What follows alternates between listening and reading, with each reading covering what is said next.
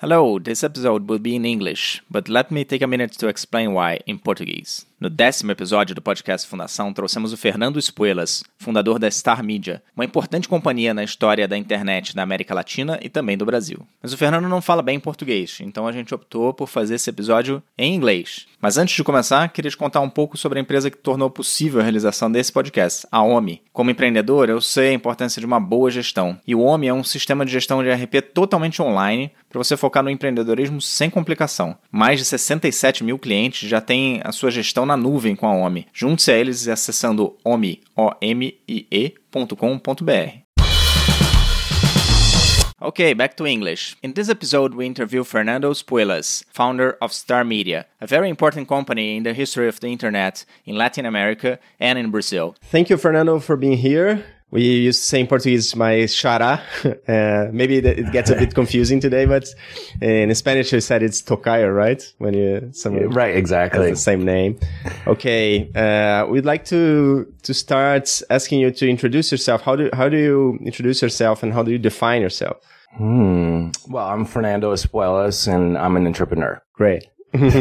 Just very simple.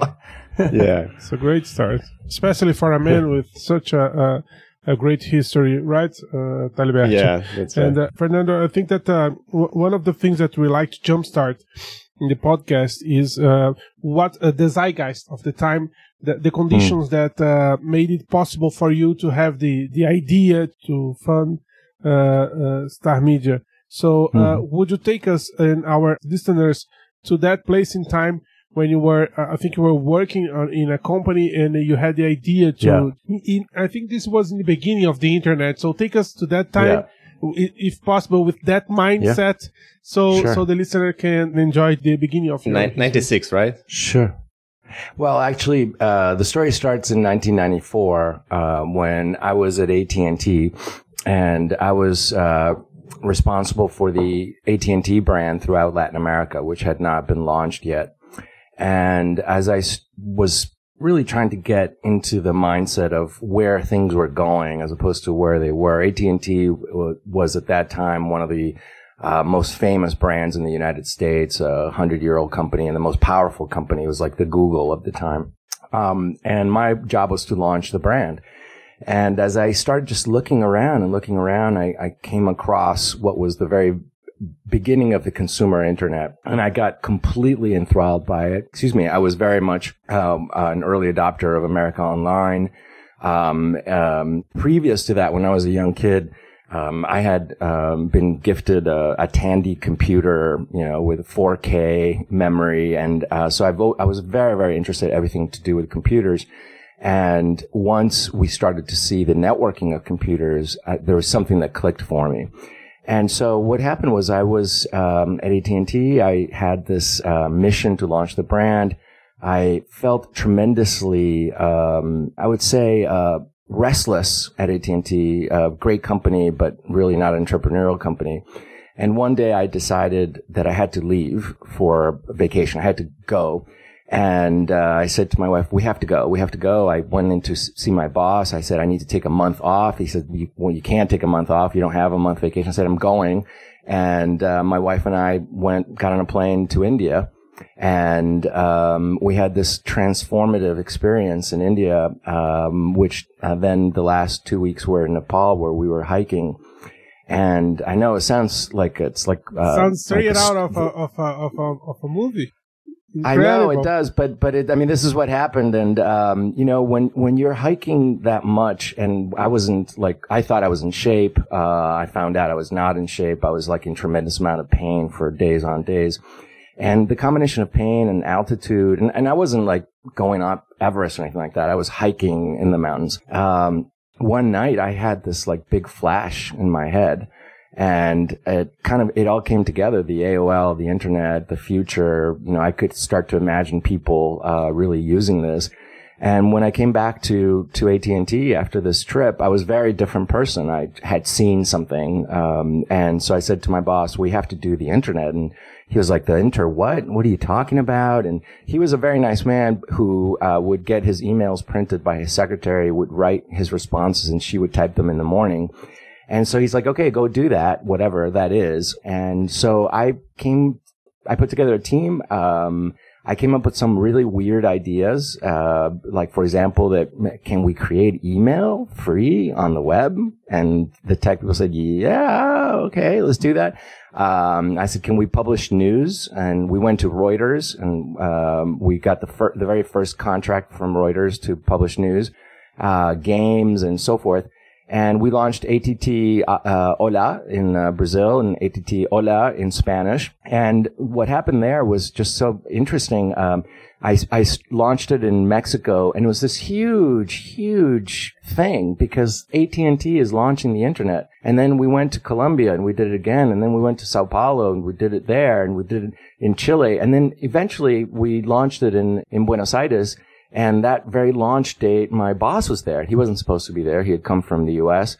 And he's like, what are you doing? And I said, what do you mean? He says, we see the headlines all over Latin America. What, we've been working on the internet for three years. How could you have launched this? And I said, but don't you see? It's the, the results are here. You know, people think we are the internet. Like we positioned AT&T.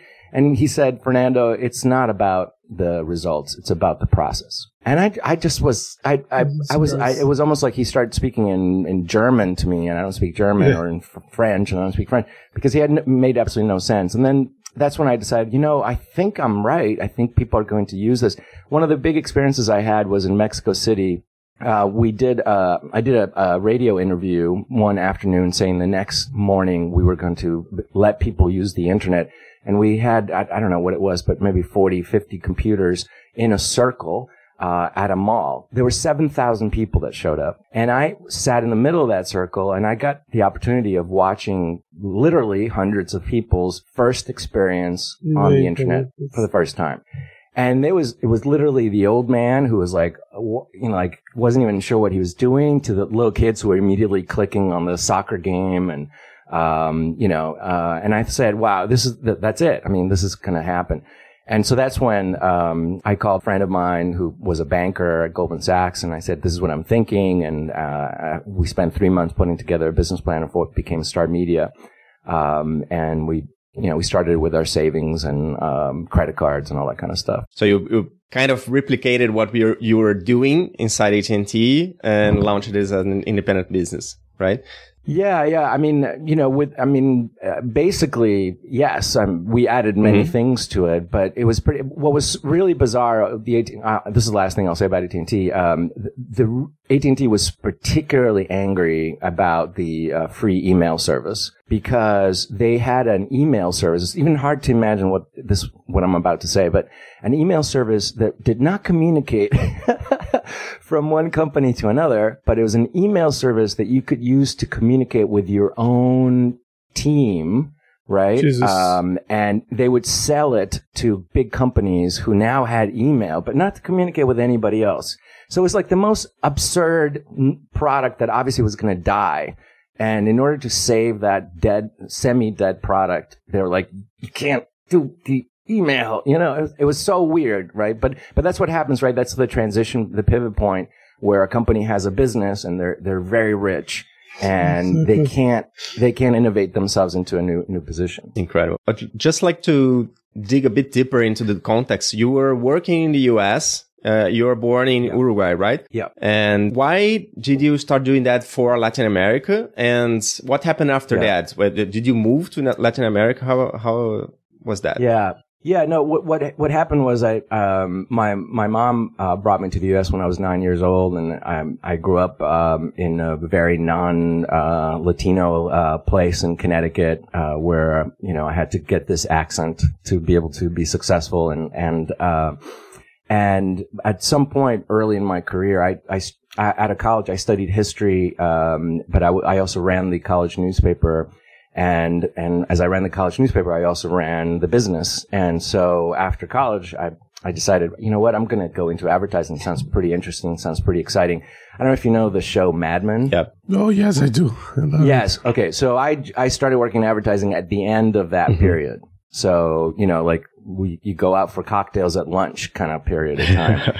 um, and, you know, I loved it. It was on Madison Avenue. I had really great, uh, uh, experiences. But at some point I said, you know, I got to get back to Latin America. I, I, you know, it's, this is the time. And I started looking for a job and I, I was lucky to be offered a job in Argentina for Ogilvy uh, to start up a Ogilvy direct marketing agency. And I was 24 years old and no one wanted to go Argent- to Argentina back then. Um, and, you know, my wife and I said, oh, let's go. And so I had that experience and uh, then Ogilvy took me to Miami. Um, to run uh, businesses for Latin America, and then that's where AT and T recruited me um, to to run the brand for Latin America. And so once I decided to leave AT and T, Weirdly enough, uh, we moved uh, north. Uh, not weirdly, but we moved. Uh, the, the, place where we thought we could really build this business was New York, and because we couldn't afford to be in New York, we were 45 minutes outside of New York in Connecticut, and we rented a little tiny office, and that's where we started. Incredible. That's great. And Star Media, an internet portal uh, at that time mm-hmm. since the inception. And uh, may I ask you why an internet portal? Because you ha- uh, you guys had the idea that everything had to be served by one company. That there wasn't mm-hmm. that there wasn't that the idea of distribution of uh, of uh, communication was not available at the time. Of content was yeah. not available at yeah. the time, right? Yeah. No, I mean it's it. Everything didn't exist you know, I mean, there was, there were no, no real models for how to do it, but what, what I thought was that, um, people would live their lives online. So the first Star Media was very, very basic. Uh, it had a search engine. Um, it had free email. Uh, it also had classifieds. It had dating.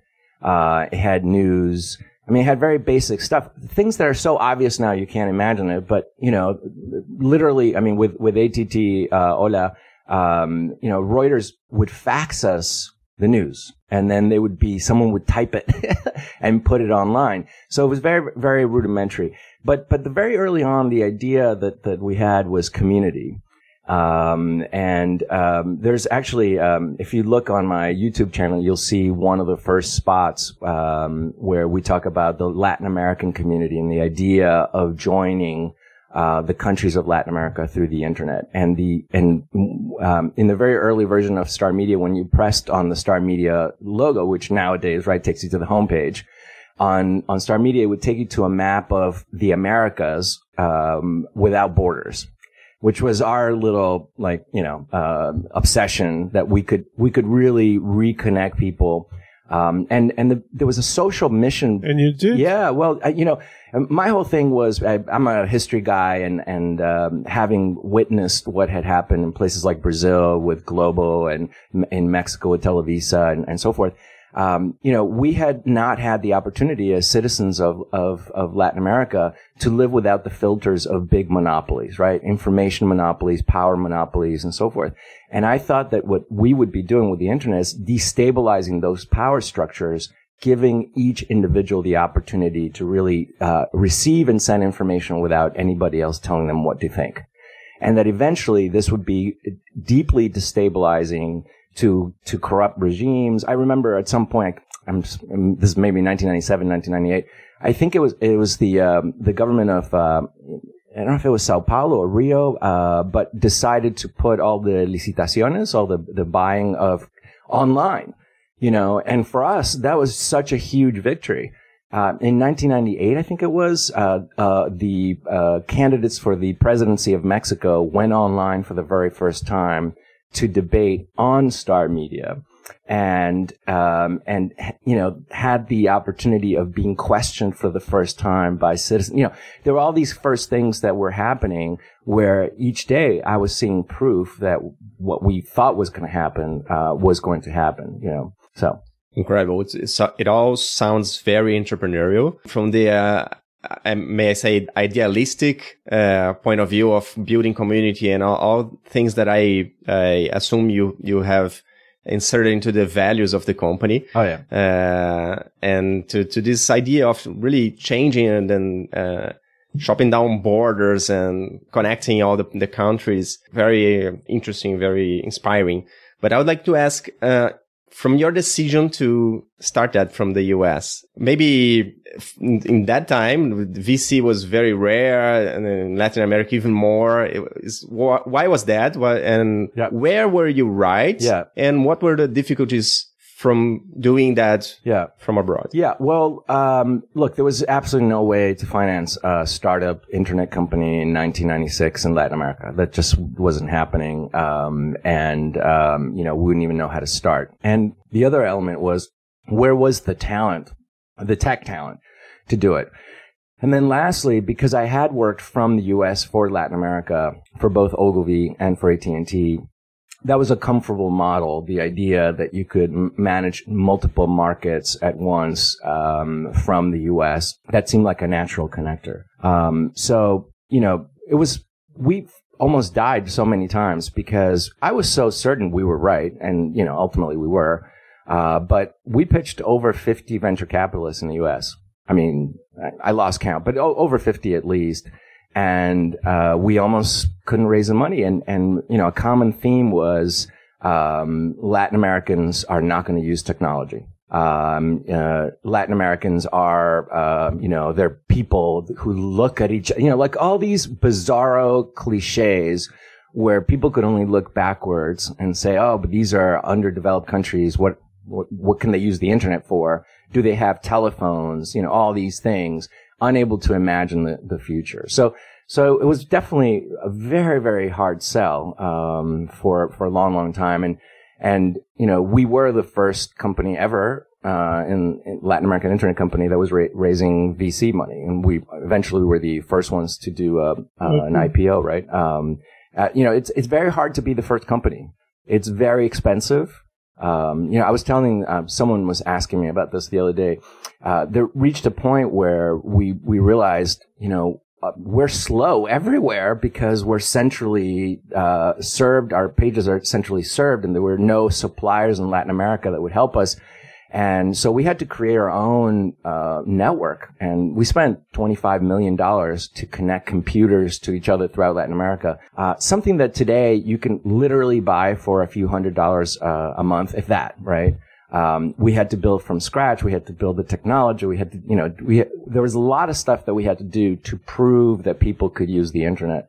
Um, uh, and th- that was also exciting because each time that we did those investments, we could see how people reacted, which was p- quite positive. Incredible. I see. I can picture you you in the in the middle of that circle with a lot of people uh, using the internet for the first time, and expand it to a continent-wide picture of you in the center and every country using the internet for the first time.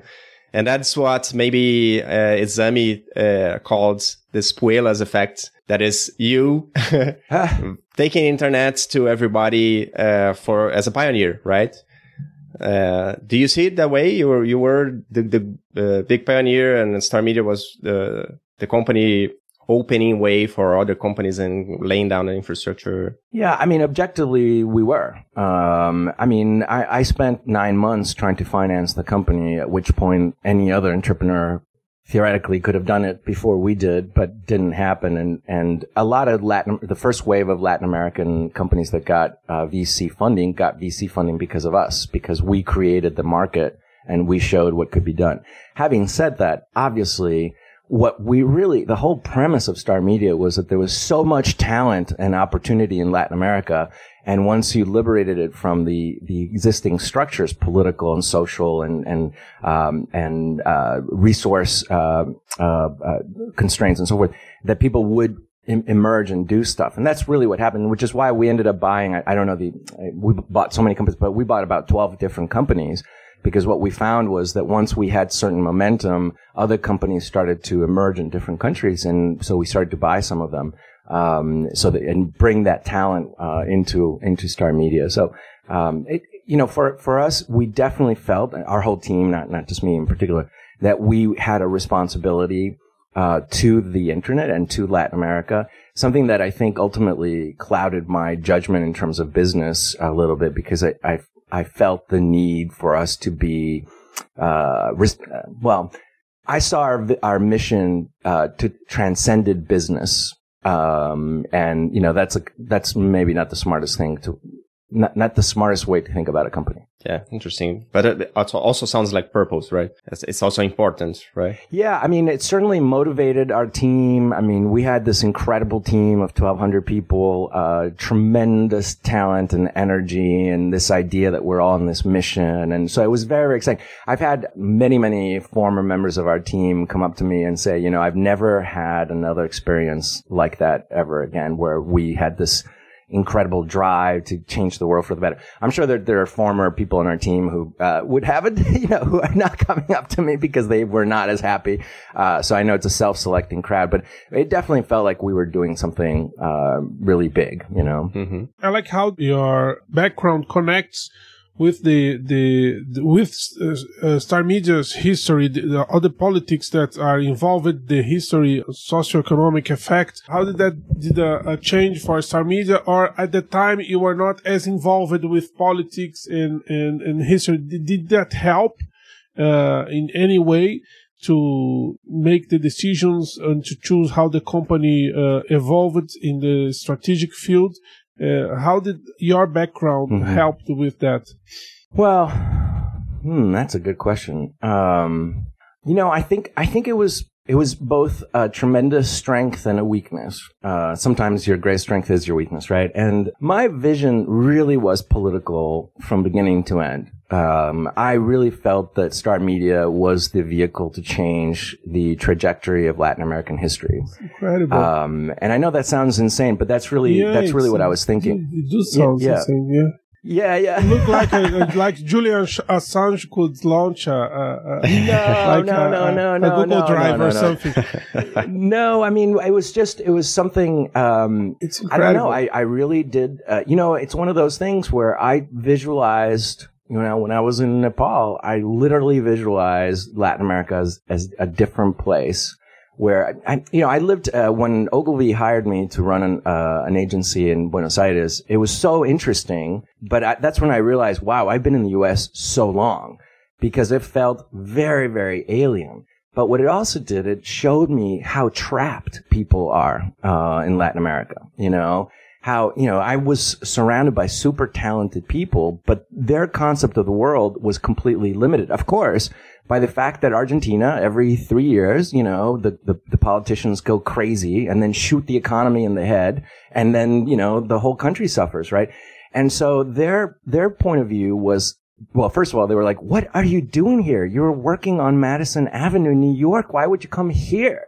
And my point was completely opposite. It's like, well, this is Madison Avenue. It's done. You know, they don't need me. Um, and so for me, that was always like, what's that frustration I felt in Buenos Aires? And I was an executive at an international company living in a fancy apartment. So I, you know, my frustration was nothing compared to the rest of the people. So for me, that was really important. I also f- felt that how, I mean, I, I've, uh, for years and years in the U.S. trying to explain Latin America to, to Americans, it was so embarrassing. Like we're we're so many people, and there's obviously so much talent, and we have all the resources in the world. Like there's nothing really we need from anywhere else. But why are we so fucked up? You know, and it's not just one country. It's like all the countries at different times are fucked up. And so, you know, I, I think that part of what I felt was happening is that the inheritance of the colonial period with these bizarrely stupid structures of hierarchies and who's your family and where are you from and are you white enough and, you know, this, that, and the other thing, you know, was completely sucking out the energy, the life force of the region. And that something that was as transformative as the internet was going to be the mechanism for by which people would be able to find themselves and their true talent. So that was always behind it. And so, so that was a huge strength for Star Media because it's, you know, it's hard to beat a group of very well financed missionaries, right? Like Exactly. eventually we're going to conquer stuff because Exactly. we're going to win here. like Uh, Jesuits. yeah, a lot, very much. I think that's actually a perfect example, right? Very much that idea. Uh, now, that's also, I thought that people around me, uh, investors and so forth, were also believers in that because they were constantly telling me that this was such an important mission driven company, blah, blah, blah, blah, blah. But in reality, not, right? Because all they really were interested in, I mean, it's obvious, but, uh, is money. Like they had no, they could care less about Latin America. They could care best uh, Latin Americans or anything. They just cared about dollars, right? And if they had to go along with this idea of unifying Latin America and community Yeah, and all this kind of stuff, they would As a business right. model, right? Exactly, exactly. as They a could care mission. less. You know, oh, we're we're we're going to be selling turtles for soup. Oh, great! How does this scale? Yeah. How many do you have to kill? How long will it survive before they, they, they all die? You know, that's that's the way they think. They don't care about anything else. So, but we're just you know, duh. you know, like yeah, send me a telegram, someone about this.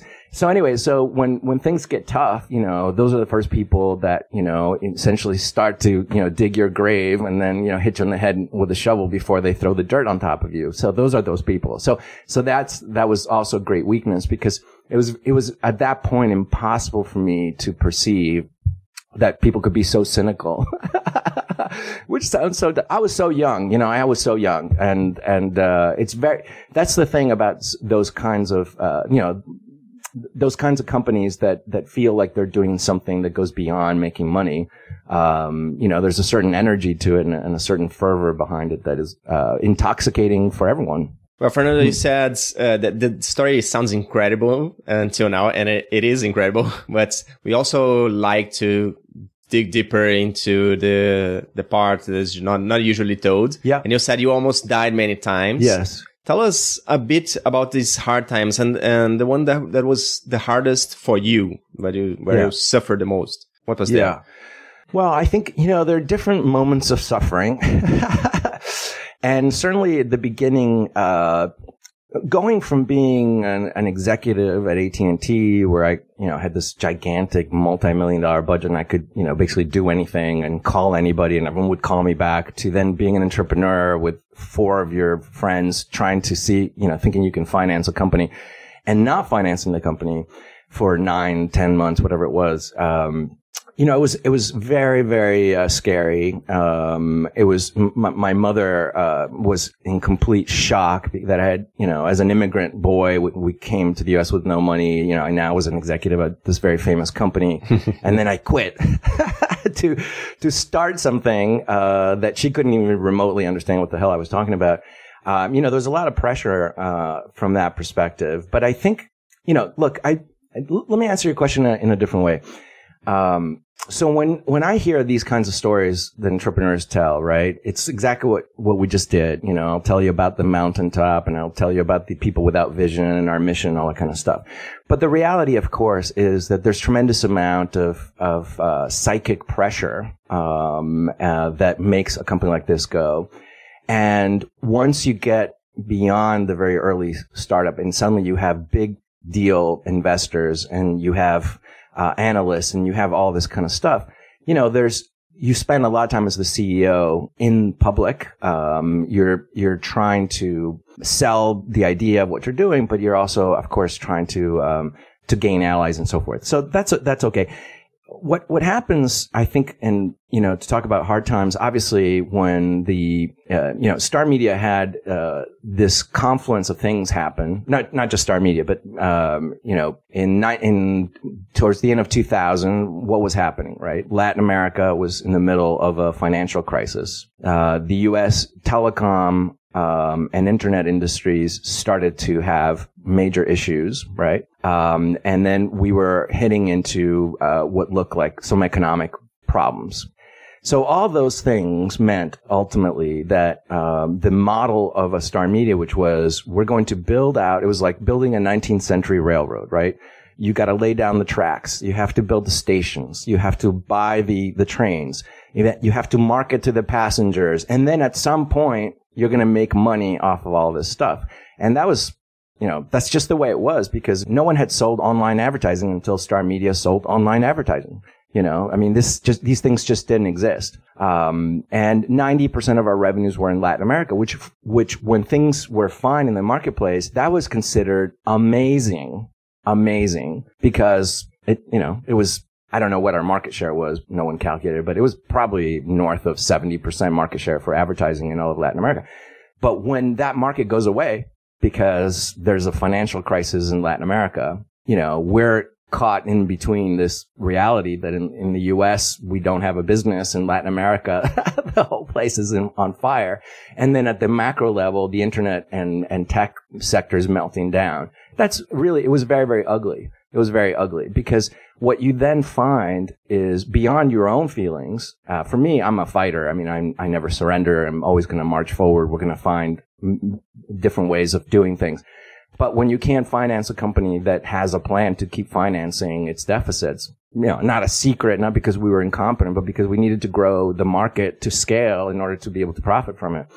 Um, you know, that's a, that's, that was devastating. That was devastating because, um, beyond the objective conditions of what's going on, you find, unfortunately, with certain investor groups that really just miserable people, you know, that basically lied. You know, they lied about making promises about financing.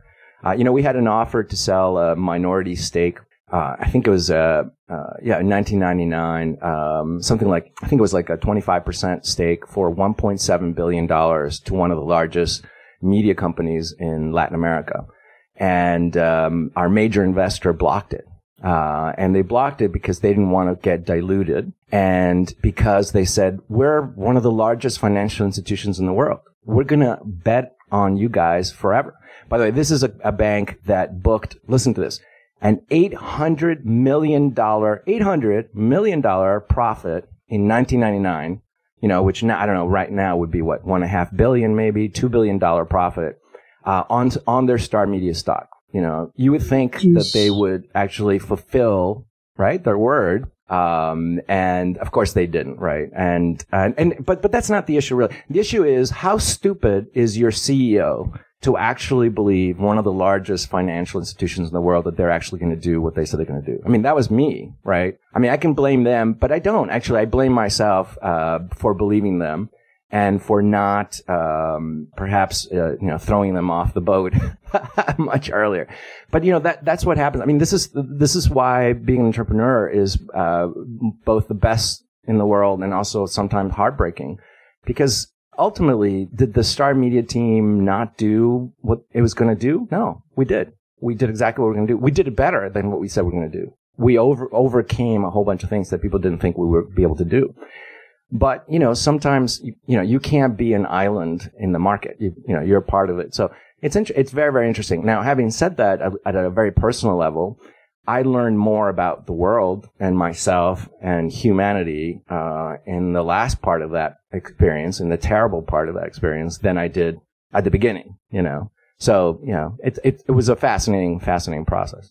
And all this, all this learning, uh, we just have an interviewee that said that when things went sour, he held up to the learning, right? His, he thought, when he thought about uh, giving up, he thought about, well, am I learning? Am I, am I developing myself? And was that important to you? Have, did you have this conscious? I, I, I think it was for, for me, uh, do, I never sold a single share of Star Media ever not one share.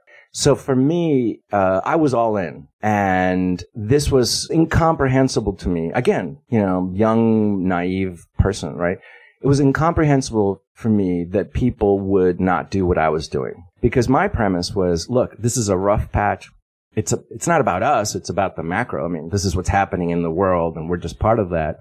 We just have to get on the other side of this. And guess what? We're still going to be number one. I mean, we had the number one traffic, the number one revenue.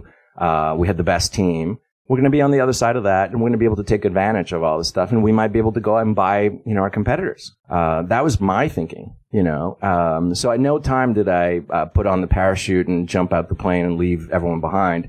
Quite the opposite. Now I found out later that lots of people were jumping off the plane. Um, you know, a lot of executives selling millions of dollars of shares and so on and so on, right? Um, again, don't blame anybody else but myself for not having that uh, connection. I want to tell you something because I, I, your listeners might be interested. I think one of the biggest mistakes I made, no doubt, uh, relative to this idea of bringing people together, is completely underestimating um, Brazilian consumers' desire to be independently con- disconnected from the rest of Latin America, and that that ultimately was an, a huge error of positioning on my part uh, that I, sh- I did not see it. I thought that given the opportunity to connect on a broader scale, people would, because in my own brain, you know, the more connection, the more people are talking, the easier it is. Um, and the other thing I think that happened was I'm, I think because I'm Uruguayan, um, uh, I love Brazil yeah. and, uh, and Brazilians treat me so well, always. Like, I always feel at home. It's in Bra- very interesting what you're saying because I think Brazilians t- uh, like to be associated more with Americans or, or Europeans yeah. than with Latin yeah. Americans, right? Yeah, yeah, yeah, yeah. Right. Yeah, no, definitely, definitely. No, and, and also, you know, I, I, I, I think that because I, you know, I feel I don't know why, but especially in Sao Paulo, because I, I the Portuguese the in Sao Paulo was very easy for me to understand. You know, I always felt at home there, and culturally, you know, we're like the same. I mean, I know we're different, but we're the same. Uh, at the fundamental level, and um, uh, so that I think that was a that was a huge mistake. Um, uh, the other thing that that I did in Brazil, which was completely wrong, is we had an issue with our CEO and I just got grew frustrated and so I replaced that person with my chief of staff. My chief of staff is this amazing Argentine woman who's six foot tall and just so incredibly powerful. And that was a bit of a disaster. Like, uh, you know, I, I didn't have that sensitivity that, you know, that might be, feel a little weird, even though she spoke Portuguese and so forth. But um, no, I, I think you know Brazil only me, because she was Argentinian. I th- well, who knows, right? I mean, she went there with a sword in her hand, and yeah. you know she had to do some things. Uh, it's ne- she, that's never a popular position, but but I do think that there was like a little. I I should have been a little more sensitive to that. Um, but but I, I do think that um, you know competing with UOL in, in, Brazil was really super fun because uh, uh, we were like really going after each other. And I almost, I almost, I came very close. They don't even know this. I'm going to tell you for the first time. I came so close to killing them off that uh, they just could never have recovered. Um, so I, I negotiated to uh, to launch a free uh, internet company, and um, we, unfortunately, this was to kill UOL and AOL. Uh, so we were going to launch both their business models was was based on subscription and sold for monthly access. So we were launching Gratis Uno, which was free, and um, and it was like a very big deal uh, at that point. And uh, we were launching it. I went to Sao Paulo to launch. Uh, I was about to do a press conference. You know, we had 20, 25 journalists and I get a call from the CEO of the uh, uh, connectivity company uh, in Brazil, who we had hired, and they canceled our contract because AOL was their client in the U.S. Mm. And so, literally five minutes before I was to deliver this nuclear missile to the business model of UOL, uh, they pulled the rug from uh, from under us, um, which was, uh, you know, I, I love competing. I, I love, you know, I love plot planning. And the other thing that we did, which super, didn't work out, but uh, we found out that UOL used uh, the Bate-Papo was huge part of our competition, our chat versus their chat and we found out who who created the, the software for UOL's Bate-Papo, and we bought the company. Um, in it was a Canadian company, and so what we were going to pull the rug out of the license uh, and force them off- offline. And uh, it turns out these two Canadians who were great tech people were miserable at writing mm-hmm. licenses. so ultimately, oh. you know, we spent three million dollars to buy two guys in, in Toronto who uh, you know then powered our chat, but ultimately we could not do that. Um, so it, you know, it was just you know fun. Uh, fun. Those things are, were quite fun. Try to figure out you know where the weaknesses were and try to occupy more competitive space. And we can see by the way you, you talk at it that you you you enjoy this this competition. Yeah. And uh, how how how important do you think this is for the for the entrepreneur? Because we yeah. always have that uh, that uh, you know uh, way of Jeff Bezos saying they don't care about competitors mm-hmm. and and how cool is that to say to say that you don't care about competitors but uh, uh, how, how, do you see this uh, this uh, uh this energy to mm-hmm. absolutely destroy in all competitors? Uh, I'm saying that from the bottom of my heart yeah. because I, I, I, I, can re- I can uh, relate to that. Well, let me let me just say that I think um, you know when in the when you see the Uruguay football team playing at its best, right? Uh, what do you see, right? You see very aggressive play, um, hopefully connected sometimes to talent. um, I, for me, look, the, uh, different people are different, obviously, and, and uh, different CEOs are motivated by different things.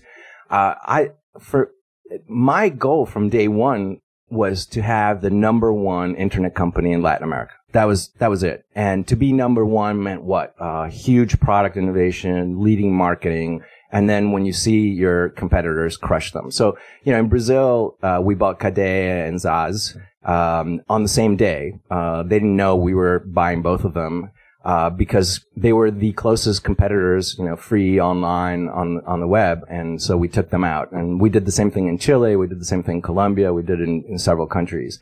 Um, and you know, we we really thought that that was important for us to lead and to have the resources to lead. Um, you know, you had to be number one. So um, uh, I think for for me, I, you know, I don't play sports. I don't. Um, my my competition's there. Uh, it's it's something that I I find it really fun, and I think it's also interesting. Uh, uh, I think this comes from my history background. Uh, when you look at things that have been done by people in history, people you might admire, uh, there's a huge amount of chance and luck, but there's also a huge amount of planning and thinking about things and being, you know, taking the high ground before your your competitor does and that kind of stuff. And and that really motivated us uh, a lot. Excellent. Well, I'm I'm thrilled by how the we what we are talking about connects in a micro level and in a macro level. What we're saying about uniting uh, Latin America mm-hmm. and the difficulties related to culture, for example, or to uh, putting an Argentinian to lead Brazil and stuff. Well, yeah. I, I think, I believe that uh, may have, may echo inside the company. So, and you decided to create a company from abroad, from a country in which you're yeah. not uh, creating a market there. And that's, yeah. that's very uh, current uh, this discussion, right? Because everybody's talking about uh, remote work now, right now and how that does that work and how yeah. difficult it is to, to create culture. How was that for you to create a, a company mm-hmm. uh, that was spread in multiple countries to create culture and yeah. still unite uh, countries with different cultures after all? How was that? Yeah. Well, we did things which now are are pretty uh, obvious, but you know, we would have uh, weekly all hands calls with everyone and uh, have those uh, you know very primitive video you know coming out.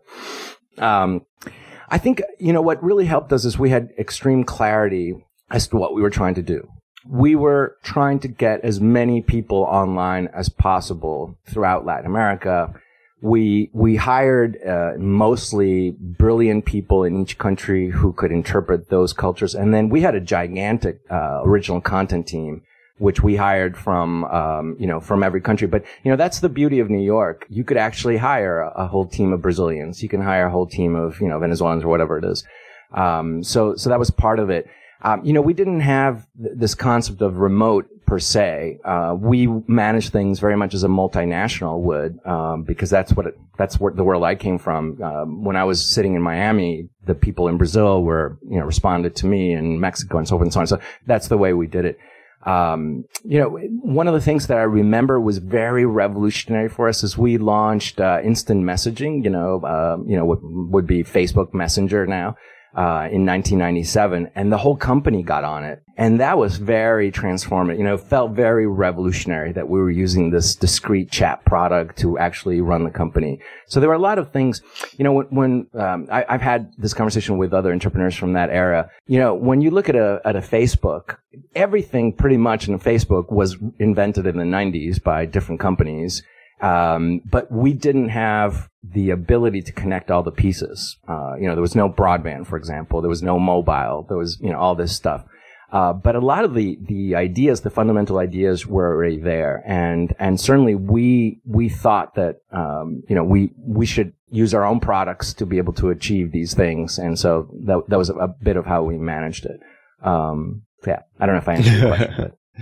Yeah, yeah, a little bit. Uh, I think about creating culture through through all hands meetings yeah. uh, and stuff, and and it's quite clear to me and traveling. that uh, you had a set of values of your of your own, maybe, and that was that were inspired by your trip to Nepal, maybe, but uh, it was yeah. very intrinsic to you. And uh, did you deliberately write that down as a culture of the company and how how did you do to spread it formally? Well first of all you know back, this is connected to your question and the culture.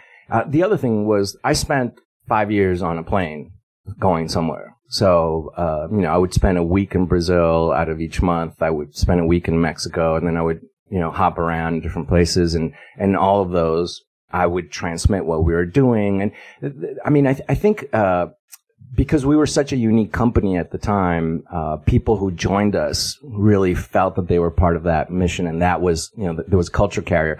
There was also a tremendous investment that we made in uh, media relations. Uh, we thought it was very important to, you know, when people opened up the newspaper in, in, in Sao Paulo, that they could read about us and so forth. So, so our own employees could see that, uh, see that as well. Uh, but but it's always very challenging, you know, to have 1,200 people in 10 different countries. It's it's very very challenging, and I think that relative to where we are now, I think it would have been 100,000 times easier if we could all hop on a Zoom.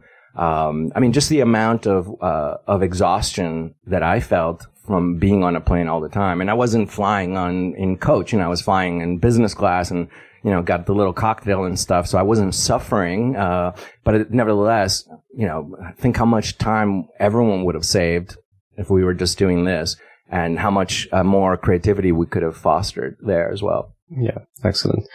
Well, you were a pioneer not only for Latin America, I'd say, uh, Star Media was born, uh, more or less the same time as Google, as Facebook, uh, as Amazon were, was, there any entrepreneur that was a reference for you? Or uh, oh yeah. who was that? Oh yeah yeah. I, since i was a little kid uh, steve jobs.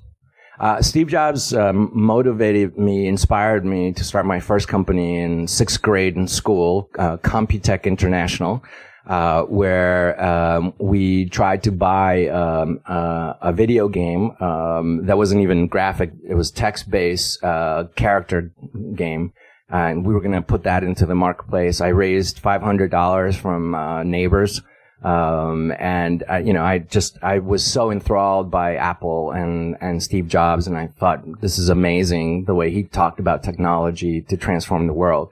So that definitely that was he was my motivation uh, in terms of you know I I felt like it was so ma- it's hard to describe now. I, I know you guys know about this stuff, but it was so magical. The Apple II, you know, I, it was just incredible. It was just magical. And, um, and I, and we could see my, my friends and I who were totally into this, this stuff that it was just the beginning of something that was going to change the world, you know? And, and so that, that was really uh, very inspiring to me where technology can be applied to transform human existence. So that was my motivation or oh, not my my inspiration. Since you have this feeling that is so uh, intrinsic to you, this feeling that something is going to change the world, do you have this the same feeling for anything that is available today as a, as a new yeah. thing for tech?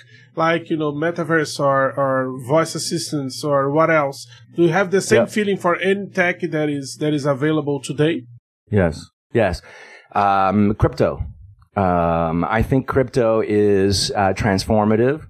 I think, you know, uh, I think crypto today is where the internet was in 1994 and 1995. Uh, 99.99% of all the things that are going to exist in 10 years doesn't exist. But although the curve for, although the curve for, for, uh, adoption of crypto is, is, is being very uh, slow, right? Is, yep. is around for a yeah. long time, much longer than the internet was from the beginning. Well, the you know the internet was was around since the seventies, yeah. uh, and then what it took was layers of applications on top of the internet for it to become useful, right? So HTTP and so forth uh, be- become the ability to use the internet beyond what are the first tech adopters. So when you look at crypto right now, by the way, I, you know obviously this is my own impression of things. Mm-hmm. Um, you have a huge number of entrepreneurs you, 90% of them are speculators. They're not there to create anything other than money. And maybe they'll create money. Then there's probably 10% who are utopians, right? They're, they see crypto is going to replace the central banks and all that kind of stuff.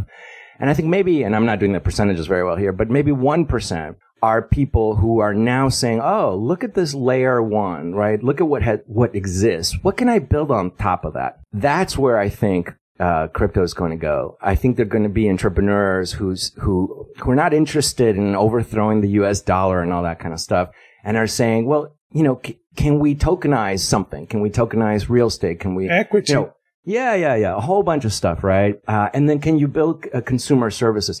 Um, I'm working on a project. Uh, I came up with an idea um, to transform something, which I'm not going to talk about what it is, but and I'm not a tech guy. You know, I'm a guy who imagines things and then talks to tech guys and, and tech people and says, "Can we do this?" So that's what happened. I, about nine months ago, I called someone and I said, "Okay, I have this idea." Um, and, you know, I don't know, does it work? Doesn't work? And, and he was like, wow, that's kind of interesting. Let me check it around. And, you know, two days later, we're having these conference calls where people are saying, yeah, no, it's doable and you could do this and you could do that. And, and at that point, I had to do, you know, the work. Actually, I had to spend three months actually learning all about crypto.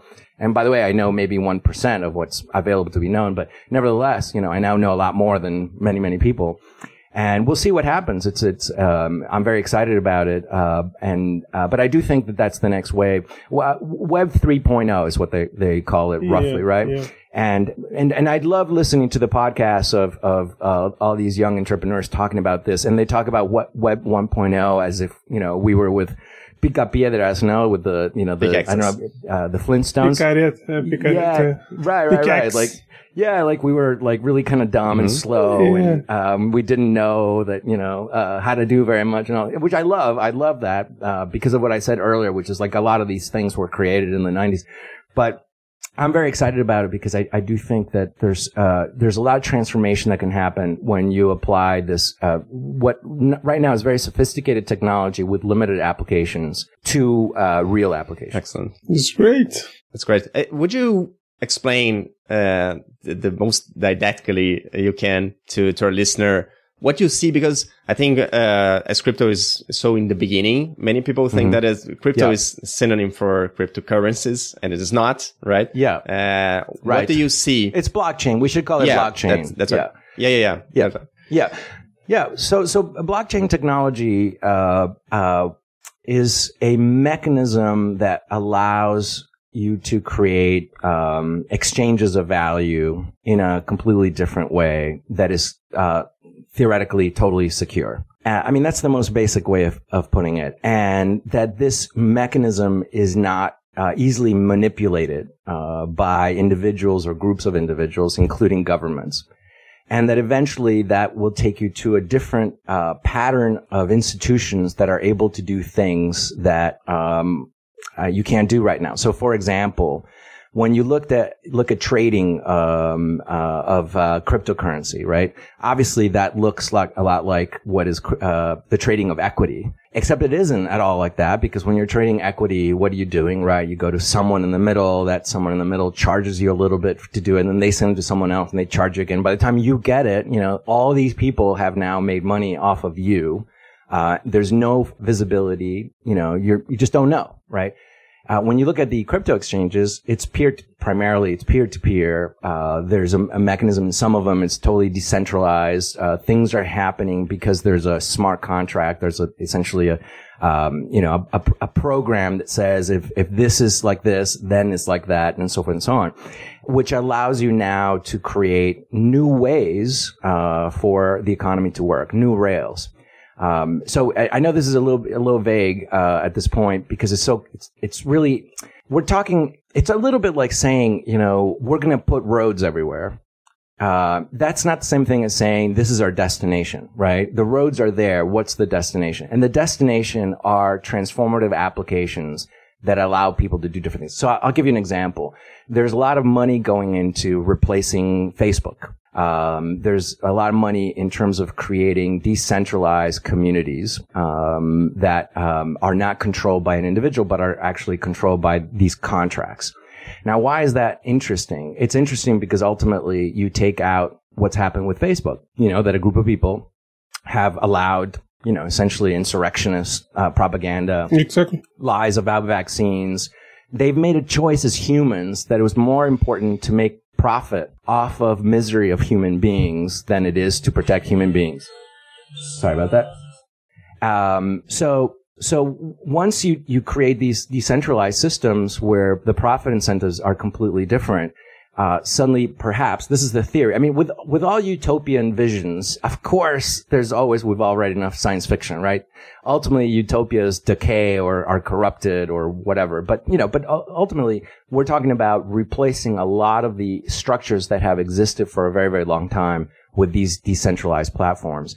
Um, and I think we're getting to the point where entrepreneurs with imagination are going to be able to create a lot of value. So I see what I see in in blockchain and crypto is that is institutionless, right? It is decentralized and it's not owned by anyone. Uh, it may not be owned by Yep. anyone.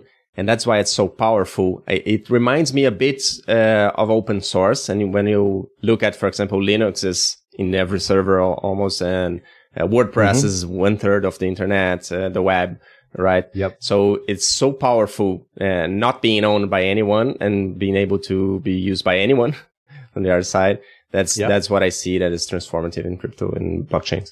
Yeah, I think that's exactly right. I think that whereas uh, Web Web 1.0 and Web 2.0 was about the exclusivity that you could create with your product and your technology, this this is about collaboration, right? This is I'm gonna I'm gonna post this code. Someone's gonna take it. They're going to improve it. Then they're gonna post it again, and so forth and so on uh, until we get something that's well, it's constantly improving and, and it's um, in its capacity or capabilities. But I think to the other point you made, which is I think very important, they call that the trust a trustless uh, system, right? I don't have to believe you in order for me to transact with you because there are these mechanisms that are in place for you know either you're real or you're not, and if you're not real, it's not going to work. So I think those are interesting new models as well. I mean, I think if I were a bank, a traditional bank, I'd be really nervous, you know. I think I'd be um, either innovating the hell out of my business model because it's going to go away, um, or as many banks, you know, Jamie Dimon, the, the CEO of JP Morgan, a couple weeks ago, basically said, "Oh, crypto's bullshit." You know, uh, I I know for a fact because I know some people there there are X number of JP Morgan people in a basement somewhere developing something for them because obviously it's not bullshit. Um, you know, but, but there's, like with all movements, right? Uh, there are a whole bunch of real extreme people and, you know, they're sure that, ev- you know, the whole world's going to change with this. Maybe, maybe. Uh, but, but I, I do believe in, uh, that it, I I don't know if the whole world's going to change, but I think it's going to be deeply transformative. you talked about how you feel about uh, uh, investors and funding, and uh, I I would uh, would really love to hear what you uh, what's your take on partners and what you have learned from this, uh, the, especially the time at uh, at uh, Star Media and later on. Yeah. What you have learned about you know making uh, getting to work with uh, people as partners, and uh, what was some uh, bad and, and good choices you made along the way that could share with our entrepreneurs. Yeah, you had co-founders and Yeah. investors, right? So Right, right, right. Well, I, we also had, uh, so, you know, look, I, I, I don't think that my experience is projectable to anybody else, right? And, and so I, I don't want to generalize about, um, uh, financial investors. However, let's generalize about financial investors. um, regardless of your personal relationship, this is my learning anyway, uh, regardless of your personal relationship, uh, ultimately there is no relationship. Uh, ultimately, all you have is a dollar and your relationship is based on how you divide that dollar at any one moment. And if you lose sight that that's what you're talking about, then you're, you're dumb, as I was, or naive as I was, or, you know, plain stupid. I don't think I was stupid, but, uh, definitely it just makes no sense. Um, and so, you know, uh, I think that there's some venture capitalists that are great people. Um, I think there, there are a lot of venture capitalists that have never run anything, who don't know how to build stuff, uh, who are theoreticians, who might have a beautiful MBA from, you know, Harvard or wherever the hell it is, uh, but have never, you know, put together a hot dog stand, uh, let alone um, a complex business. And so those people are fine uh, when they're writing you checks, but when things are going badly and they panic because they have no idea, they can't even imagine how to get out of a problem. Uh, really, ultimately, um, you know, those are people that, you know, you know, they're going to be disappointing, right? Um, the opposite is also true. I had, uh, my, our first investor was an entrepreneur. Um, his name was Jerry Rosenkrantz and he was like, he was my mentor and he was someone who knew so much about being an entrepreneur because he had been an entrepreneur many, many times and he had fallen on his knees more than once. And, um, you know, um, he was just a, a, great person and, and he was the, really the only one who was telling me the truth about things um, eh, when other people were, you know, not. Um, w- what I would say is, as an entrepreneur, um, this is hard, hard, advice to give because it is so so specific Personal. to my experience. But but I, I would if there's one thing which I know I did wrong is I I fell in love with these people. I thought we were part of we were building it together. And what I really should have done is I should have switched out the venture capitalists for uh, experienced operating executives who, when things got complex, actually could have been a resource um, for the company and for me, as opposed to panicked about losing money and acting in in kind of a hysterical way, which was really my experience. Um, I, I, I, you know, I, I, and I have to own this. Uh, when I see fear in the middle of a crisis, it doesn't inspire me to to be nice. It doesn't inspire me. I mean, I just have no tolerance for it because it's like take your fears home, suck your thumb under the bed, and come back when you've got a grip. You know. Uh, but seeing these people who are very wealthy people literally having panic attacks in front of you in a board meeting it's just, I mean, I, I mean, you know, if, I, if we were in a movie and it was, you know, and I was captain of the ship, I would have like thrown them uh, overboard because they were, they were going to infect the, the morale of the crew. Um, so, so I think that that's really, you know, find, surround yourself by people who know more, not because they have the money in their pockets, uh, but because they actually have the scar tissue because they've lived through things. I I I, um, I advise uh, young CEOs. I mean, I've done this for years for free. I don't, you know, someone's told me, "Duh, idiot, charge for it." But um, and you know, I find myself in those people, you know, because they haven't had the experiences that I've had. And uh, I feel very warm towards any entrepreneur because they really put themselves out there, and um, you know the risk is beyond failure. Failure is something you you you know it, it's your dream. Yeah it's your dream dying, and you know, and yeah, you can you get new dreams, but nevertheless. So I'm always very very sympathetic to to entrepreneurs. Yeah. And what about partners and co-founders? Did you have did you have yeah. anything that uh, you could share uh, with our entrepreneurs about selecting bad partners or you know? Uh, yeah. Well, you know, it, I, look, I, what what I did uh, figure out um, was that people that were great at a certain stage of the company were not great at, at another mm, stage. Interesting. Um, and so the the people that we started the company with are great people, but when we went from five people in a tiny office uh, to 100 people to 200 people, their skill sets didn't scale. And so that's really hard because you, you know, you don't want to say goodbye to people, but you also realize you, you, you have but to. But you have to. Um, you have to, you have to. And, and I, I, the only thing I wish I had been a little more aggressive on that. Um, uh, I think now, you know, when I look at the culture at Netflix, for example, which was not where I would want to, I wouldn't want that culture in my company, but essentially, you know, slow to hire, uh, fast to fire, and then these reviews around you all the time. it sounds a little frenetic to me, but, but ultimately the, the idea that is this the right person for this job for the organization to be successful? I think that's a really great model. Um, uh, but, but you know, you, you learn a lot because you're, especially if you're a young uh, CEO and in an industry that didn't exist where there's no pattern you're following. You know, I, I remember we hired a CMO from uh, Pepsi, you know, and this was a big deal executive, and he was a really great guy. But when you took him out of Pepsi into an entrepreneurial organization, like you know, he couldn't operate. He just didn't have the the lust. This didn't work in another company. I could I couldn't remember the name, but uh, it's not the first time that an executive from Pepsi don't work. Uh, oh, right, Apple. right, right, right. Sculley. Yeah, yes, yeah. of course.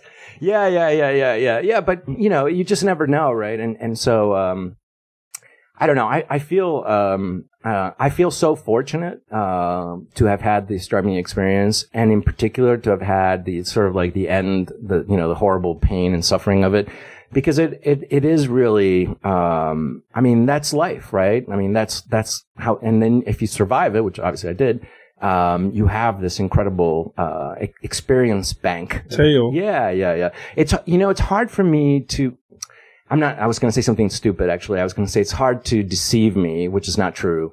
Uh, but it, it's, it's hard to deceive me for a long time because I've been lied to in, in such a, as we say in Spanish, una manera totalmente olímpica, um, that, you know, I'm, I'm never going to be shocked that someone would do that again. Whereas I spent two years spinning in my head, how could that, what? How?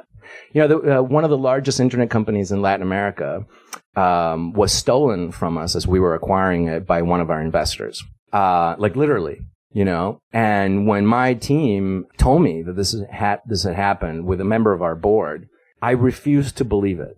I refused to believe it. And it took like three months until someone said to me, uh, I, I said, there's no way this person could have stabbed us in the back. And, and this, and, uh, one of our executives said, no, you're right.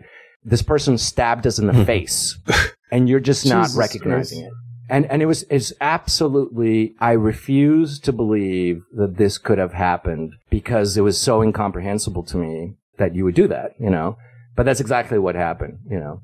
Um, but, you know, but, but great, you know, uh, great in the sense that, you know, you, you, you realize, look, I, I'm a, th- this is the, the irony of it. I'm a historian. I mean, I read history Exactly. every day. I mean, you read violence this is exactly every day, what right? happens. Yes, exactly. Of course, exactly. I mean, this is not built, a, yes, on violence. I, I, I, completely, completely, completely, and and and corruption and and and uh, lust for gold. I mean, you know, like my God, you know, like I know this Why wouldn't it happen to me, right? Exactly right. Exactly right. And and and then you know when you read history and you you see you know the the guy that you know gets uh, burned at the stake, you're like, well, how did that happen? You know, it's like, well, you know, probably his friends.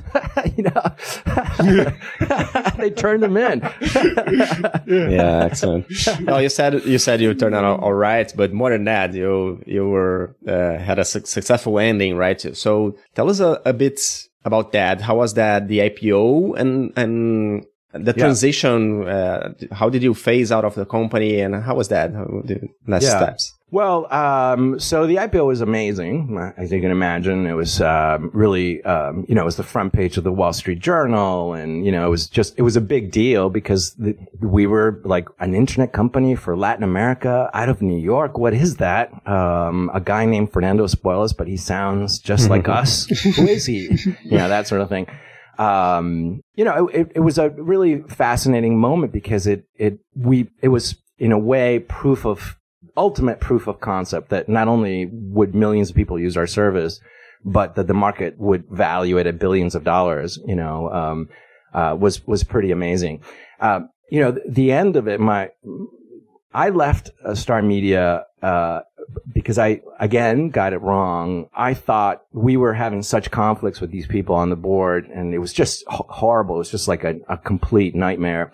And I thought that we were going to destroy the company. Um, uh, so I decided I'm going to step back. And that was a terrible mistake because the people who stayed behind, um, well, they drove the company two years later. They took it to bankruptcy. So you can imagine, um, you know, and they sold the most valuable part of the company, um, to a Spanish company, um, that then sold itself 20 times the amount, uh, to Orange, the French telecom company, like in a month, you know. Um, so, you know, I, it, that was heartbreaking because it was, you know, I, I thought if I step out of it, um, then the conflicts will, will diminish and, you know, the company will move forward and, and I'll go do something else. But unfortunately, that was not, not what was going to happen.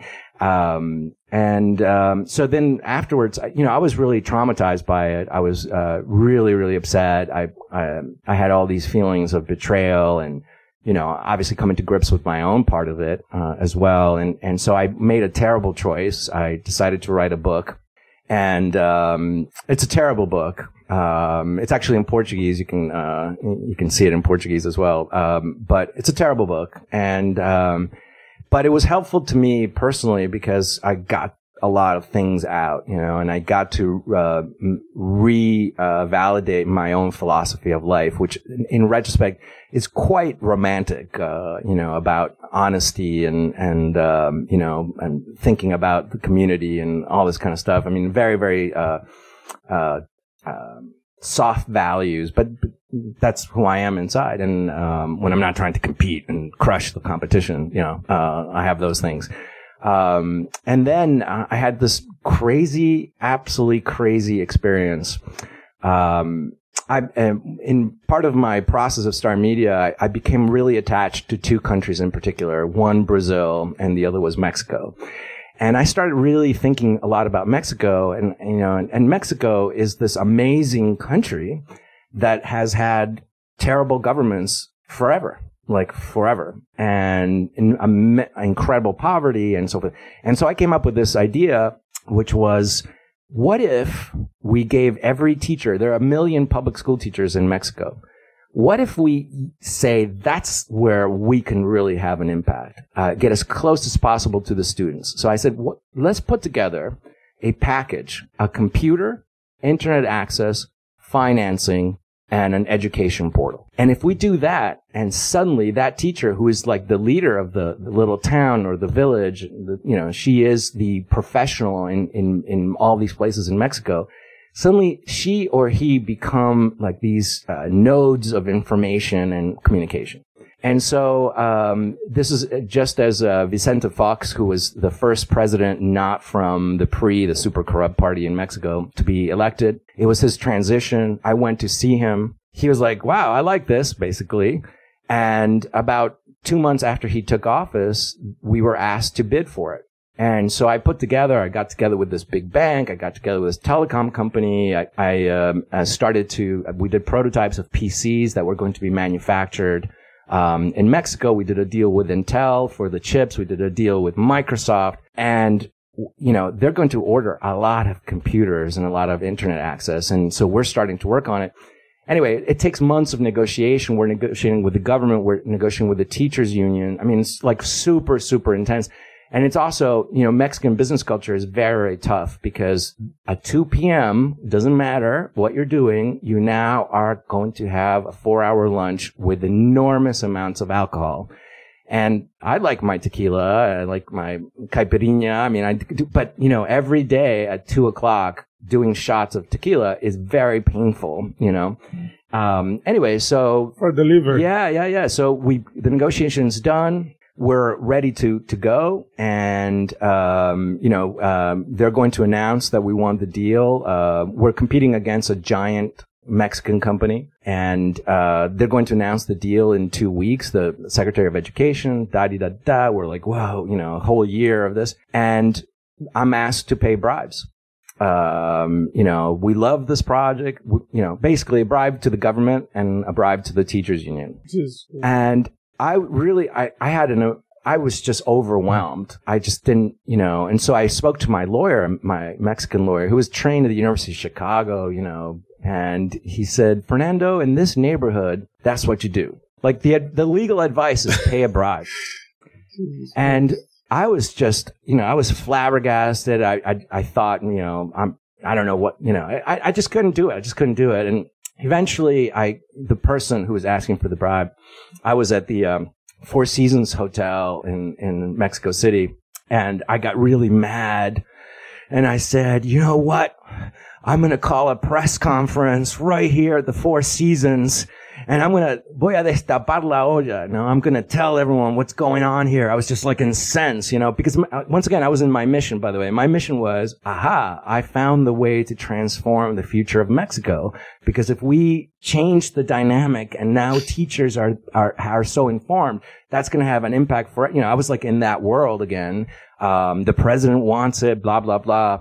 And so the guy said to me, Fernando, if you do that, you wouldn't get alive. You wouldn't make it alive to the airport. And I thought, you know, that's a super persuasive thing to say. and I, I was like, you know what? I remember where I am. I'm in Mexico. And I just touched, uh, the wrong button because, and so I packed and I left Mexico and I haven't been back. That was, uh, a long time ago. Jesus. Um, so, and, and that was really super, uh, it was a year. It was a lot of my money. Uh, I, I, I, funded everything.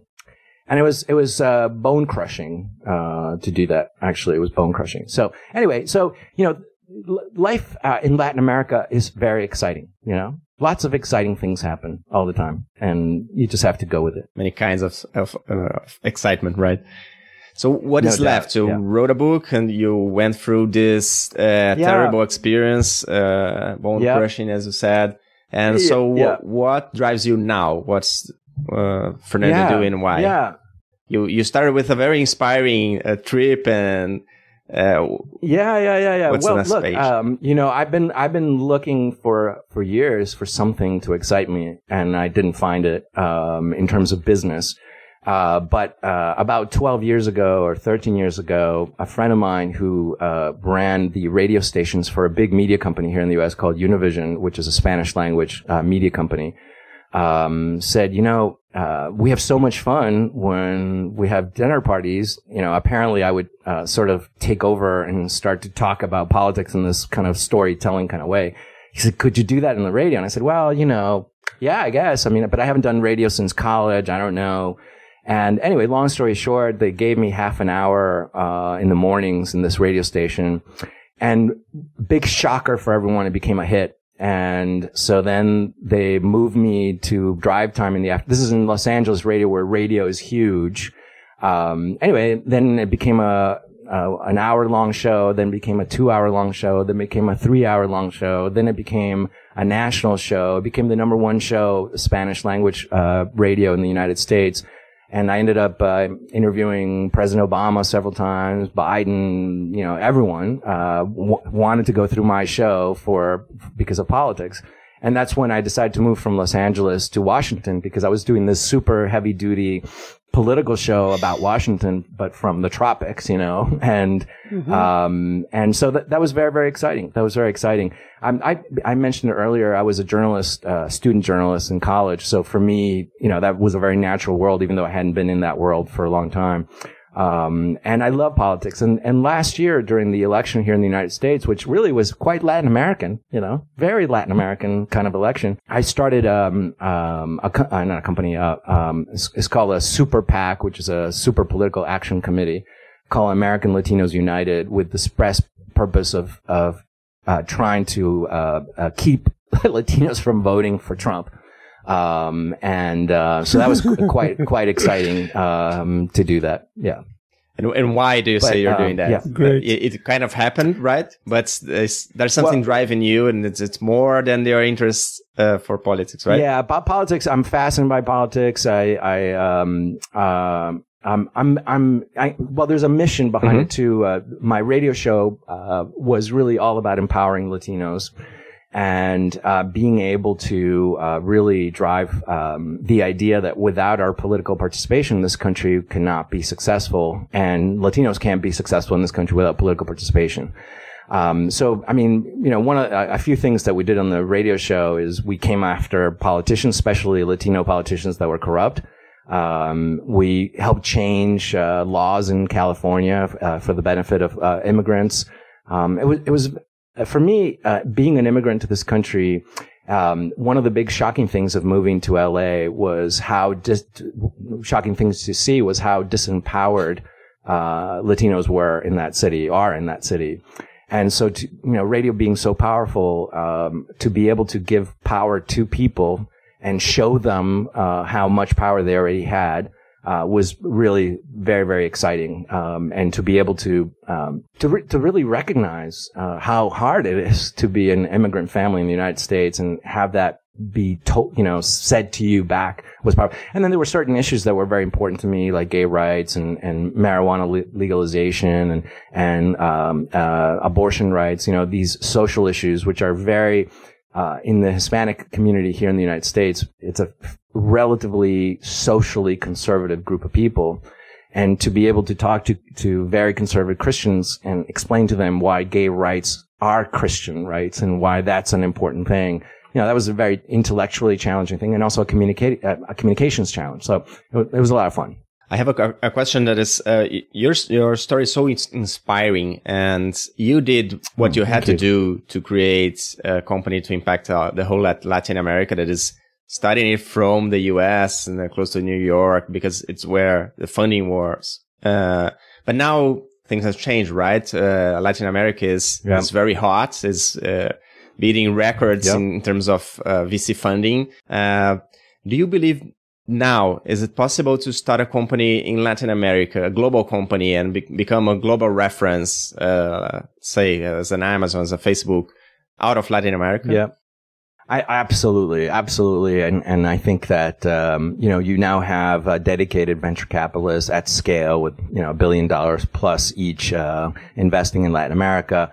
You also have uh, you know a very successful bunch of companies in Brazil, in Mexico, even Uruguay has a multi-billion dollar company. Uh, so these are things that were unimaginable, you know, 25 years ago. It just, it just was ridiculous. When, when, Star Media was operating, we put our headquarters for Latin America in Montevideo. Um, and that was like, people were like freaked out. How could you possibly do that? And, and we're like, well, that's how you do it. I mean, you can do this, but we're bringing the capital from the outside. Now, I think um, entrepreneurs. I think it's much harder to be an entrepreneur in Latin America um, than it is in the U.S. because you know things haven't magically changed. The the the amount of bureaucracy you know has maybe gotten a little bit better, but you know I don't know what it's like in Brazil now. But back then, it took you know four months to incorporate, and it was like a, you know it was so so complex. I, I think Latin America now is at the point where the limiting factor is creativity. Um, in other words, right now, I can assure you, I mean, I'm sure you think the same thing. There's a thousand entrepreneurs who are as brilliant, as educated, as prepared as top 1,000 entrepreneurs in the United States or in Germany or wherever, uh, who are going to create these transformative companies and will be able to finance them and then will be able to go public. Uh, that is brand new and I think is super exciting. Um, and I, I, you know, I've, I've been, um, uh, trying to advise the government in Uruguay, which is really quite advanced, and they don't need my help uh, for anything really. But, but you know, trying to show them countries that are, have been extraordinarily successful, how have they done it? You know, and I think uh, the the government in Uruguay, but I think other governments as well understand that they have to create the conditions for this to be really, really big because this will change the destiny of of uh, these countries in a very fundamental way. Excellent. Uh, I have a question about uh, looking at the whole uh, uh, history, the whole tale. Of course, as we told something that happens 30, some 30 years ago, uh, it looks like something straight out of a book. But uh, this is your history, right? And uh, I think you uh, you probably had the time to to go over many many times. and uh, w- when it comes to thinking out about the styling, Sure. uh, what was the legacy that uh, you think you built and people will remember you for? And uh, what would come in the first uh, paragraph of your Wikipedia article uh, 50 years from now. Uh, what what would you like to be remembered for, and what you Yeah. think is the, is the greatest legacy? Wow, that's a deep question. Well, look, first of all, I think um, uh, history tells us that 50 years from now, uh, I'll be lucky if my great grandchildren know that I existed, uh, because you know things disappear with uh, three generations. So I'm I'm not I don't even think about the, that. Um, I, I you know I have thought about it, and you know I've done. I mean, I'm not I don't do this every day. I did it, you know, many many years ago. But the thing I'm most proud of, I have to say, is that uh, we were right given the opportunity to connect to the internet, everyone in Latin America would do it. And as obvious as it seems, and it's like, well, of course, what kind of an insight is that? It's like people would drink water. You know, that's the insight. We spent uh, years being told this was never going to happen. We, I mean, literally, I mean, the number one reason, like Latin Americans would not use the internet. You know, that's it. End of story, because that's the perception, you know, and even in Latin America, we, we got that. It wasn't like just in the U.S. So I, I think that uh, we were very lucky in that we saw it before anybody else. Uh, we were stupidly uh, determined to do it in spite of everyone, and you know, burning up our personal capital and running out of credit cards to charge you know time to servers and all that kind of stuff. And we were able to show not just that people would use use it uh, in terms of using the internet, but we were able to show that Wall Street would finance it at scale, and that created the opportunity for the next wave of entrepreneurs to come in and do great things, and that continues to this day. I think that um, you know, I think of my life now as first of all, I, I need to have passion, um, and so I've been offered, I don't know, hundreds of projects over the last 15, 20 years, and I just, you know, it's just not I, I, don't, I don't feel it. I don't feel it. I don't feel it. I don't feel it. And, um, and I think that, uh, you know, I'm, uh, I don't know if I'm going to come up with something, uh, as cool as, as the internet for Latin America ever again. Uh, but you know, that's what it, what I need in order to be excited by something because it feels like, you know, if it's not that, then why do it? Right. Um, so anyway, I don't know if I answered you exactly, Yes. but Yeah. the problem with having a great idea at the, uh, in the in the beginning, right? You you always start to chase that uh, that uh, that feeling of doing something extraordinary. Yeah, yeah, Uh, no, absolutely, and and um, and also because you know, um, I don't know, I, I I don't feel like I need to prove anything to anybody. Um, so I'm at this point, I'm doing it for myself, and for me, for it to be intellectually engaging, it has to be a complex problem. But it also has to have some sort of transformative quality to it because then it becomes, the stakes are higher. Uh, th- this is the thing I learned about myself, which by the way, I don't say this with pride. It's not a prideful thing because there's nothing to be proud about, but I'm not that interested in money. Money. I mean, I like to have money. I want to have money. I'd rather have money. I've had no money. I'd rather have money. But to do something for money, just for, you know, this will make a lot of money, I just can't get excited about it. It doesn't feel genuine. Um, I, I, I, I was a partner at a, at a big, not a big, at a boutique consulting firm that has big stuff going on. And, um, you know, I, I, I brought a project in where we were doing something socially significant that really, I can't even talk about it because it's all under NDAs, but I, I engineered a whole thing where this big organization that was under threat, a very good organization under threat, uh, I engineered, I was like their general, secret general. No one knew I was there. I was advising the CEO and then the CEO gave me these extraordinary abilities to go into the organization and tell people, you now do this and now we're doing this and now we're doing this, um, with an enemy, a competitive enemy, which we destroyed. Um, we brought them to bankruptcy. That was the strategy. I, I said to the CEO, uh, do you want me to kill them? Because that's what I'm going to do if you, I love your vocabulary, Fernando. Why? I love What- it. in what? I love it. Destroy, kill it. well, see, this is the this is the motivation Love factor. The- so imagine I can't talk about it, but imagine two organizations that are similar. They're nonprofits, but giant nonprofits, multi-billion dollar nonprofits. One is really does good in the world. The other one literally does evil in the world, but no one knows it, or no one. It's, people suspect it, but no one really knows it. And that evil organization is trying to take over the good organization that's when I'm at my best because I'm going to defend them from the evil. And so, but then I had to have clarity, um, that, you know, if we're going to do this, I, you know, what do you, you want me to hurt him a little bit? You want me to, you know, kick him in the knees? Or do you want me to, you know, right? And the CEO said, you know, and it took us a year and a half, but they ended up in bankruptcy. Um, you know, which was when that happened, of course, I was very pleased, but that was exactly what was the vision. So it was, of course, very encouraging. But anyway, but the only, once that was over, even though I was getting paid like stupid money, I was like, okay, I'm out of here because like I don't want to work on this bullshit other stuff just because you're paying me. I mean, I want the money, but not doing bullshit stuff. So anyway, this is a long way of saying I, I, I if I have that inspiration, I think I'm at my best. Uh, where you know, but it has to. I always have to be on the good side of things. I, I you know, I want to. You know, the radio show was so successful because I was totally on the side of the people. And when I brought politicians on my show, they were totally not expecting to be dressed down in a very specific, um, highly analytical way where they could not escape the fact that they were incompetent. You know, they were, uh, there was one very famous politician on my show that just, he totally crashed and burned because he had this big image, but he was an incompetent, corrupt fool. And he thought he was coming on a show where I was going to say, well, you're so good and you're so good to us. And instead I ripped him to tiny shreds over a 25 minute period. And, you know, that was like, wow, you can do that. I don't mean you, like you, the person, but you can talk to these people and tell them that they're failing to their face and nothing happens.